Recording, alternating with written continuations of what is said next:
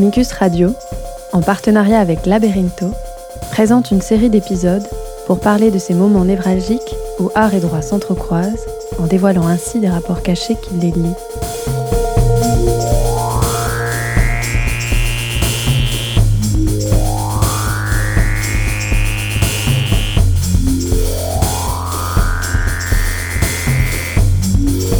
Ce que le droit nous apprend de l'art, ce que l'art nous apprend du droit, et ses rapports de pouvoir voilés et implicites.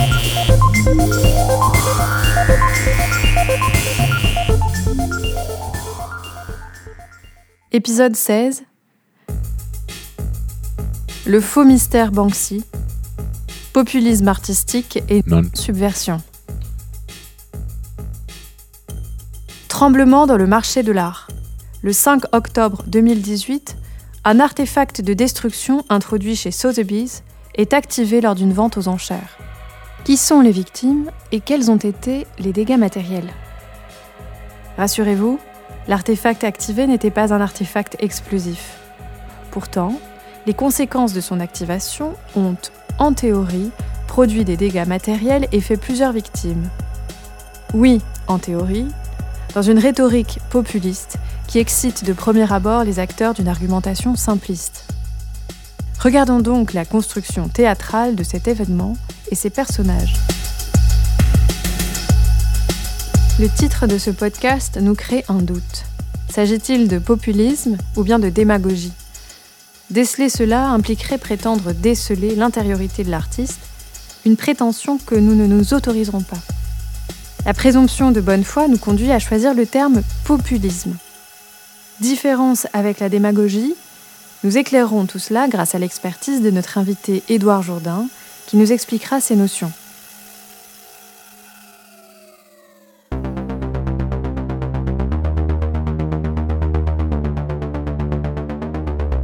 Une pièce de théâtre. Quels éléments la conforment? Personnage. L'artiste. Banksy, artiste emblématique du dénommé street art. Il cherche à garder son anonymat, un peu comme Zorro ou Batman. Il agit donc sous un pseudonyme pour cacher son identité. C'est le héros qui lutte contre le système représenté par le marché de l'art. Les marchands. Représentant du marché de l'art, c'est un profiteur intéressé exclusivement par le gain économique. Il profite du travail des artistes et tire son bénéfice de façon parasitaire, sans grand effort. Dans notre histoire, il est incarné par Sotheby's, l'acheteur. Gros capitaliste qui profite de son argent pour s'approprier le travail des artistes et avoir la sensation de soumettre les individus par la domination économique. Il dissimule sous un faux semblant d'esthète des intérêts vénaux et une soif de pouvoir. Les peuples opprimés. Victime de la cruauté du marchand et de l'acheteur, le peuple est soumis par un système qui le contraint à la consommation compulsive et irréfléchie. Il est ainsi privé de l'accès libre à l'art. La scénographie. Une salle de vente aux enchères, Sotheby's concernant cette représentation. L'argument. L'artiste Banksy, révolutionnaire qui parcourt les rues du monde en dénonçant la domination, en diffusant un message de libération, en luttant en faveur des peuples opprimés et afin de libérer les individus subjugués par le mensonge et le capitalisme, se retrouve piégé par le système. Englouti par le marché, ses œuvres deviennent des simples produits de consommation. Pire encore, son travail devient l'objet de la plus scandaleuse spéculation économique qui ne bénéficie qu'aux élites et à ses intermédiaires. Suite à ce constat et à l'impossibilité d'échapper à cette situation, l'artiste conçoit un système afin de berner ses victimaires et de faire exploser son message avec encore plus d'intensité. Cette description évidemment caricaturale que nous portons ne nous semble que la caricature d'une caricature. Rentrer dans l'argumentation sur les prémices de ces postulats nous emmènerait dans une discussion peu porteuse qui ne ferait que retrancher plus profondément les individus dans des positions déjà acquises. C'est pour cela que, quatre années après les événements, nous regarderons plutôt les résultats constatés pour confronter idées et réalités. Oui, tel que nous le présentons jusqu'à maintenant, l'histoire est à charge contre l'artiste et sa démarche. Avant de présenter les arguments pour la défense de l'artiste, regardons plus en profondeur l'accusation sous-entendue par cette description, celle de faire du populisme. Tout d'abord, il n'est pas en trop de clarifier que les notions de populisme et de démagogie appartiennent plus au domaine de la science politique qu'à celui du droit. Ce sont donc des notions qui ne sont pas définies par le droit positif, elles ne font pas l'objet d'une loi. C'est pourquoi nous invitons à notre micro Édouard Jourdain, docteur en sciences politiques et philosophie, actuellement postdoctorant à Polytechnique et spécialiste de l'anticipation des conflits armés, pour nous parler de ce que sont populisme et démagogie. Docteur, quelle est l'origine de l'utilisation du terme? Faut toujours revenir à l'étymologie. En hein. populisme, donc ça vient de populus, qui est le, peuple. Le terme même de populisme, en fait, il émerge à la fin du 19e siècle. Alors pour une raison en, particulier, c'est que à cette époque, on va être en, en quête d'un sujet révolutionnaire qui remet en question euh, le sujet euh, révolutionnaire classique du prolétariat avec euh, l'idéologie marxiste. Et en fait, à la, fin du 19e, donc, le, terme populiste va faire euh, florès en, Russie, avec plusieurs auteurs, dont un qui s'appelle euh, Herzen, H-E-R-Z-E-N, qui va dire, ben, euh, il faut fonder le sujet révolutionnaire sur des critères qui vont être réalistes, qui sont liés à, à, la Russie, où on se rend compte qu'il n'y a pas une classe prolétaire suffisamment importante pour faire la révolution. Donc, euh, on va s'asseoir sur euh, la notion de peuple qui va être déterminée sociologiquement. Ça va être quoi? Ça va être les paysans, les prolétaires et ce qu'on appelle aujourd'hui la classe moyenne, qui va constituer cette euh, notion de peuple, donc qui va avoir une assise sociologique. Et donc le, populisme va se fonder sur ce sujet révolutionnaire qui est le peuple. Donc en fait, à l'origine, le populisme, et, euh, socialiste. souvent, on a cette idée que le populisme est, de droite, alors que, euh, en réalité, à l'origine, euh, elle, est, elle est socialiste.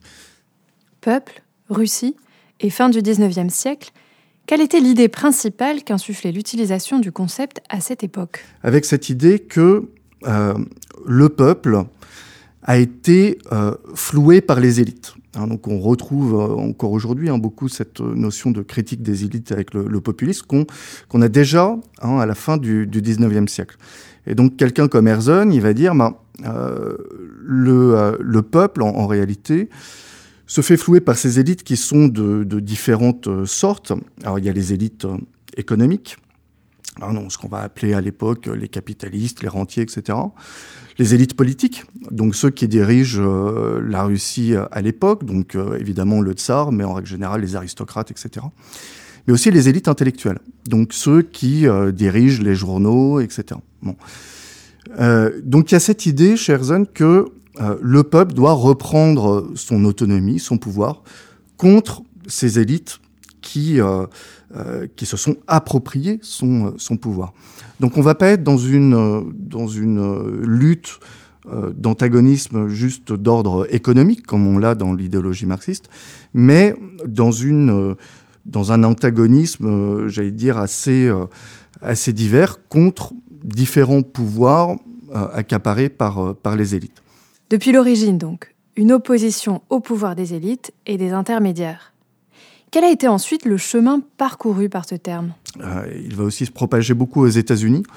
Euh, début du XXe siècle plutôt, avec euh, cette idée que il y a un peuple américain qui doit revenir aux origines d'un peuple qui n'était pas encore là aussi dépossédé de son pouvoir par les élites. Donc ça va être aussi beaucoup les classes, euh, les classes moyennes, euh, une certaine forme de paysannerie, etc. À ceci près qu'aux États-Unis, vont beaucoup insister sur une dimension euh, morale du populisme. C'est-à-dire que le, le peuple doit se réapproprier son, son pouvoir, mais en insistant sur cette, cette morale, notamment chrétienne aussi, qui a été, là encore, trahie par les élites. Il y a, il y a, il y a cette idée que euh, parfois presque un petit peu complotiste aussi, que euh, les élites sont tombées dans des formes de, euh, de satanisme ou en tout cas d'amoralisme exacerbé. Quels sont les éléments communs à ces divers mouvements qui nous permettraient de créer une notion sur laquelle nous pourrons nous baser aujourd'hui pour définir le terme populisme? Il y a plusieurs points communs. Donc il y a, déjà cette idée du, du, peuple uni contre les élites. Hein. Il y a cette idée euh, qu'il faut euh, aller à l'encontre des, euh, intermédiaires. C'est pour ça que souvent il y a une critique aussi du, parlementarisme dans le, populisme. C'est-à-dire que les intermédiaires, hein, donc notamment les, parlementaires, sont des personnes qui se sont accaparées le pouvoir pour défendre uniquement leurs intérêts privés. Donc il y, a, y a dans le populisme l'idée qu'on ne peut pas revenir néanmoins à des formes de démocratie directe, donc la seule manière de court-circuiter ces, euh, intermédiaires, ça va être de trouver un, leader qui va incarner l'intérêt du peuple aussi. Donc c'est pour ça que très souvent, il peut, il peut y avoir des glissements de euh, populisme vers une forme d'autoritarisme qui va être incarné dans, euh, dans un leader en particulier qui va incarner l'intérêt du peuple. Et, et certains, certains auteurs euh, je pense par exemple à, Carl Schmitt, vont même dire que euh, c'est par euh, cette forme d'incarnation dans le leader qu'on va retrouver une véritable forme de démocratie. Alors ce qu'on va retrouver aussi dans la critique par le populisme, c'est une forme de libéralisme. Hein, donc il y, a beaucoup y a beaucoup de méfiance, notamment envers l'individualisme en règle générale, mais aussi les droits individuels. Hein, donc, euh, avec cette idée que finalement, les droits individuels, c'est avant tout euh, des droits concernant des intérêts particuliers, hein, qui vont aller à l'encontre de l'intérêt général. Euh, donc, on va retrouver ces différents points communs qui vont, qui vont définir le populisme avec des variantes. C'est-à-dire qu'il y a différentes formes de populisme. Souvent, on va distinguer notamment un populisme de gauche et un populisme de droite.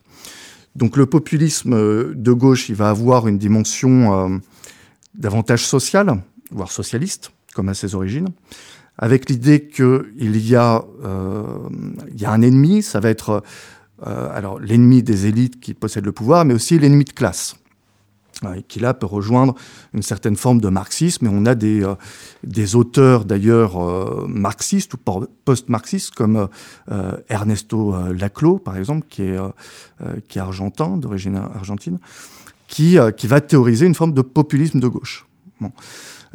mais il y a aussi un populisme de droite qui, lui, va insister sur, davantage sur l'unité du peuple contre, alors contre les élites aussi, mais aussi contre l'étranger, euh, qui va être euh, un ennemi qui va à l'encontre des intérêts du peuple avec euh, l'immigration, le fait que, que l'étranger vole les emplois, etc.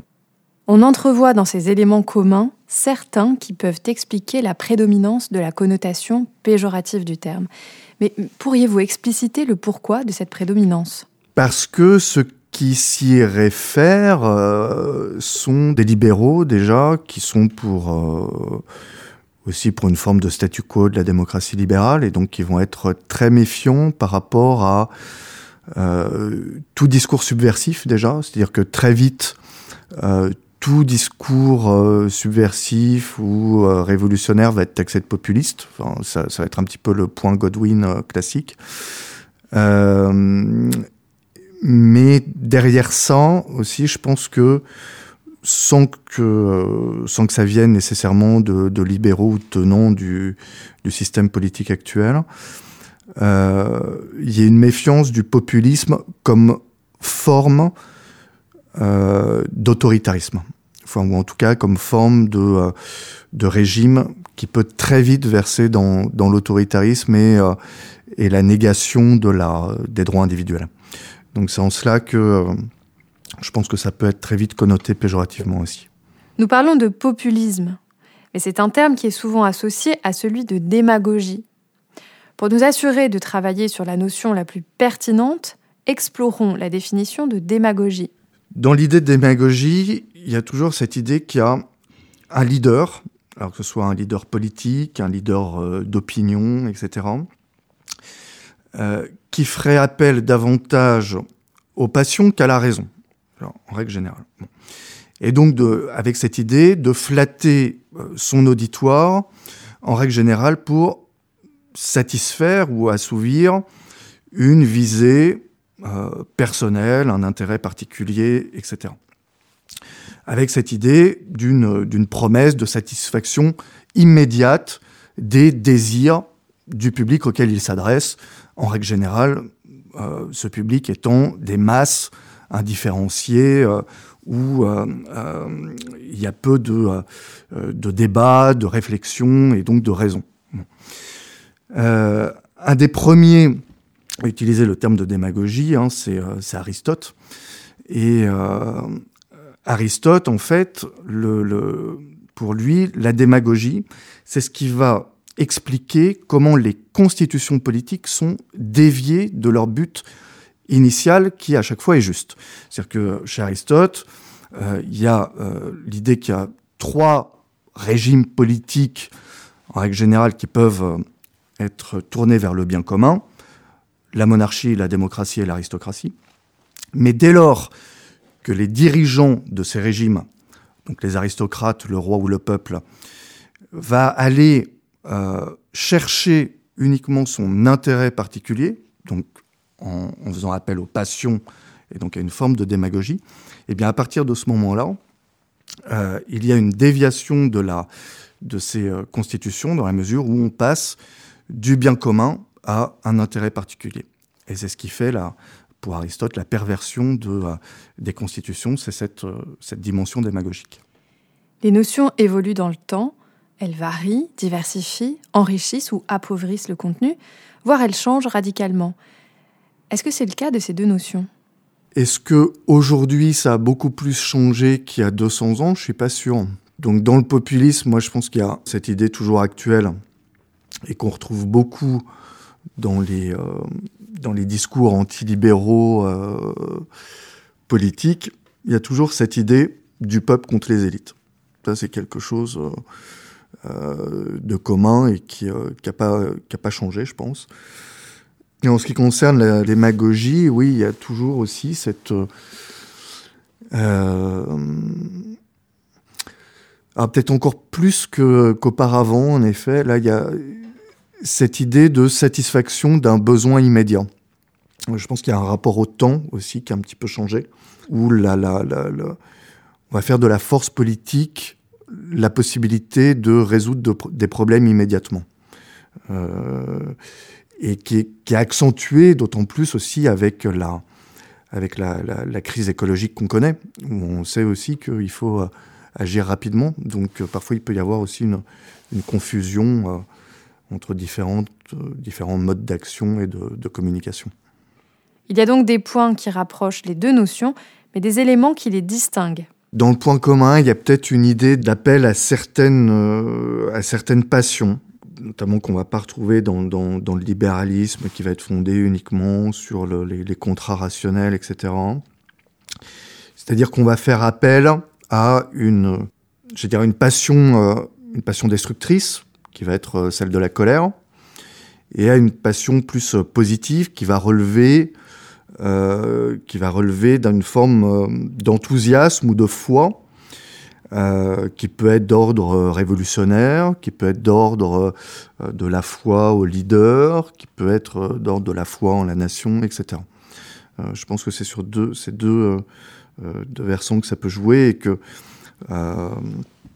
dans la démagogie, il y a aussi cette forme d'appel à la passion qu'on va opposer à, la raison. Donc là, à ce niveau-là, je pense qu'il peut y avoir un point commun. Euh, là où il y a une, différence, euh, c'est que dans la démagogie, on va être sur, euh, tout de suite sur une idée négative qui relève de, de la fausseté ou de la tromperie. Dans le populisme, il y, a, une dimension euh, positive qui peut être totalement assumée euh, politiquement, euh, qui au contraire va jouer sur la dimension de, vérité contre celle qu'on contre celle qu'on nous cache, contre celle qu'on contre le pouvoir qui, apparaît, etc. Donc il une peut y avoir aussi une dimension positive du, du populisme, en tout cas assumée comme telle par ceux qui s'en réclament. Cet appel aux passions implique la possibilité de bafouer la raison. La différence entre les deux serait donc que dans le populisme, il y a l'espoir sincère d'être en capacité d'établir un système différent, alors que la démagogie ne serait qu'un mécanisme de manipulation afin de s'emparer ou de garder le pouvoir sans une vraie intention de subvertir le système, mais juste d'en prendre le contrôle. Dans notre histoire de Banksy, il est question aussi de subversion grâce à la libération induite par un artiste disruptif. La subversion, c'est toujours quelque chose de très compliqué, en effet. Et d'ailleurs, on le voit avec, euh, avec l'exemple de Banksy, typiquement, parce que c'est dans quelle mesure, dans le, dans le système actuel où on est démocratie libérale, avec le capitalisme, etc., il est possible de subvertir l'ordre en question. Dans la mesure où cet ordre, précisément, il a une force euh, monumentale qui consiste à euh, récupérer ou assimiler énormément de formes de subversion. Donc la véritable subversion, c'est euh, comment en fait on arrive véritablement à changer les, coordonnées du système de manière à ce que cette, cette, subversion, en l'occurrence, ne, soit pas récupérée, mais change véritablement les, coordonnées du, de l'ordre. Hein, pour constituer un nouvel ordre. La subversion, c'est ça, c'est la constitution aussi d'un nouvel ordre en minant celui qui, euh, qui, est remis en question euh, véritablement. En faisant valoir la présomption de bonne foi, nous devons accepter que l'acte de Banksy était sincère et chercher la consécration des objectifs qu'il exprime. La démagogie est ainsi écartée. Sommes-nous donc dans le populisme Ou dans la subversion? Pour analyser cela, Regardons les retentissements judiciaires de cette histoire. Est-ce qu'il y a eu une bataille juridique entre la maison de vente aux enchères, l'acheteur et Banksy? Rien de cela. Aucun procès, aucune plainte, aucune dispute judiciaire.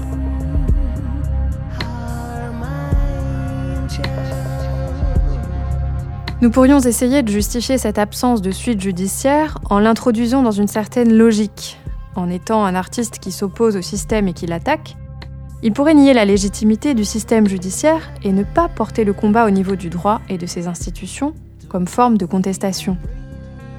Deux éléments vont à l'encontre de cette thèse. Le premier est que, bien que Banksy puisse s'opposer au système, les supposées victimes de son pied de nez seraient les intermédiaires et le membre de l'élite économique qui a fait l'acquisition de l'œuvre. Ce seraient donc eux qui pourraient tenter un procès afin de voir leurs droits rétablis. Le second élément contredit de façon encore plus frappante cette thèse.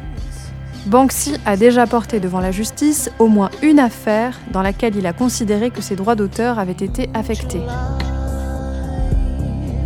Nous constatons aujourd'hui, quatre années après la destruction de Girl with Balloon, que l'euphorie que certains ont manifestée face à ce, selon eux, coup de génie, ne s'est pas confirmé par un déchirement du marché de l'art, ni par une prise de conscience de la population face à la marchandisation, ni par une grande évolution dans la conception de la création artistique et la fétichisation de celle-ci. Bien au contraire, l'œuvre en question, et dans son nouvel état, est retournée à l'endroit de sa transmutation. Octobre 2021, même scénographie, Sotheby's, mêmes acteurs, marchands, acheteurs, Banksy, mais l'un des personnages est transfiguré. Girl with Balloon et maintenant Love is in the Bin.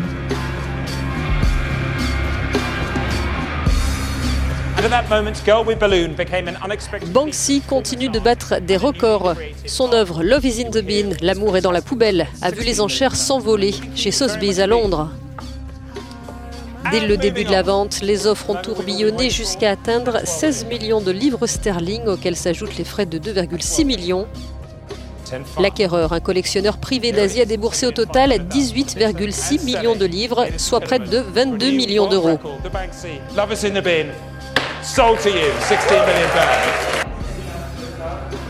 Il y a trois ans, l'œuvre alors intitulée La fille au ballon avait fait sensation en s'autodétruisant partiellement lors de précédentes enchères. Un broyeur dissimulé dans le cadre avait réduit en lambeaux la moitié de la toile. Le plus célèbre des street artistes entendait dénoncer ainsi la marchandisation de l'art. Depuis ce coup d'éclat, le prix de ses créations ne cesse de s'envoler. Cette suite était prévisible et certains ont accusé Banksy de l'avoir programmée. L'artiste se défend avec vidéo à la pluie en affirmant que son intention était la destruction complète du papier qui contenait l'œuvre. Encore une fois, présomption de bonne foi, acceptons qu'il voulait la destruction complète du papier, mais était-il si éloigné de l'art contemporain pour ignorer que ces morceaux de papier et le cadre qui les contenaient pouvaient facilement, voire logiquement, être récupérés et commercialisés comme une nouvelle œuvre? Souvent, l'activation du système juridictionnel porte déjà un message, avant même la décision des juges. Mais l'absence de procès peut aussi être parlante. Nos plus fidèles auditeurs ont pu connaître, dans nos précédents épisodes, l'existence dans les législations occidentales de la protection du droit d'auteur. Nous avons pu constater que l'artiste a la possibilité légale d'exercer un contrôle considérable sur l'évolution de son œuvre, même une fois celle-ci finie et vendue. En effet, nous avons vu que le droit moral est composé, entre autres, par le droit au respect de l'œuvre et le droit de repentir. Deux exemples issus de la législation française de droit qui, ramenés doctrinalement en tant que principe dans le common law, pourraient donner des moyens à Banksy de reprendre le contrôle de cette œuvre. Au lieu de cela, il a choisi de renommer l'objet transformé en lui donnant le titre de Love is in the bin, ce qui ne fait que renforcer et légitimer sa résurrection. Nous ne connaissons pas l'identité de l'artiste. En conséquence, nous avons très peu d'éléments biographiques. Pour certains, il s'agit d'un collectif, pour d'autres, d'un musicien reconnu. Nous ne savons pas, mais une chose est certaine. Loin de l'image de l'artiste solitaire sans ressources, l'équipe de Banksy et leurs installations montrent une capacité de moyens peu accessible à l'anglais moyen. Banksy fait donc sans doute partie d'une élite économique, possédant une puissance considérable. A-t-il conscience de l'utopisme de sa démarche? L'accepte-t-il avec sagesse philosophique? On pourrait le croire. Par exemple, quand nous savons que, concernant le projet où il a réalisé des œuvres sur le mur de séparation entre Israël et la Palestine, Banksy raconte dans son livre Wall and Peace qu'un jour, alors qu'il peignait sur ce mur de séparation, un Palestinien lui aurait dit Vous embellissez le mur. Ce à quoi Banksy répondit flatté Merci, c'est gentil. Mais le vieil homme l'interrompit pour lui dire On ne veut pas que ce mur soit beau. On ne veut pas de ce mur. Rentrez chez vous. Le fait de le narrer lui-même ne montre-t-il pas une certaine capacité de distanciation et d'autocritique? Alors, pour finir, populisme Démagogie Subversion? Subversion, non. Les preuves sont accablantes. De nos discussions avec différentes personnes, nous concluons que le dorénavant happening, Love is in the Bin, ainsi que ses objets dérivés, ne force pas la réflexion concernant la création artistique ni la position de l'être dans le monde. Il ne nous emmène pas à nous remettre en question. Nous avons constaté qu'il tend essentiellement à nous conforter dans des convictions que nous possédons déjà. Démagogie, nous l'avons dit, la présomption de bonne foi l'exonère. Que reste-t-il du populisme? Si nous prenons les éléments constitutifs du populisme présentés par Edouard, il y en a qui sont bien présents dans la démarche de Banksy. Mais il y en a qui manquent, au moins en ce qui concerne les éléments problématiques du populisme. En effet, dans le discours autour de l'œuvre de Banksy, il y a la critique des élites et la critique des intermédiaires, caractéristiques du populisme, mais aucun des éléments à notre disposition nous permet d'affirmer que la tentative de boycott de Banksy cherche à établir un leader pour incarner les intérêts du peuple. Sans un leader fort pour diriger le peuple, les possibilités de dérive vers l'autoritarisme se voient réduites. Les charges contre l'artiste l'accusant de populisme dans sa connotation péjorative ne tiendraient pas. Et pour le reste, populisme artistique tout de même? C'était L'Art au Parloir, un podcast proposé par Amicus Radio en partenariat avec Laberinto, réalisé par Léobardo Arango et Léa de Lyon. Merci à Édouard Jourdain pour sa disponibilité et son expertise.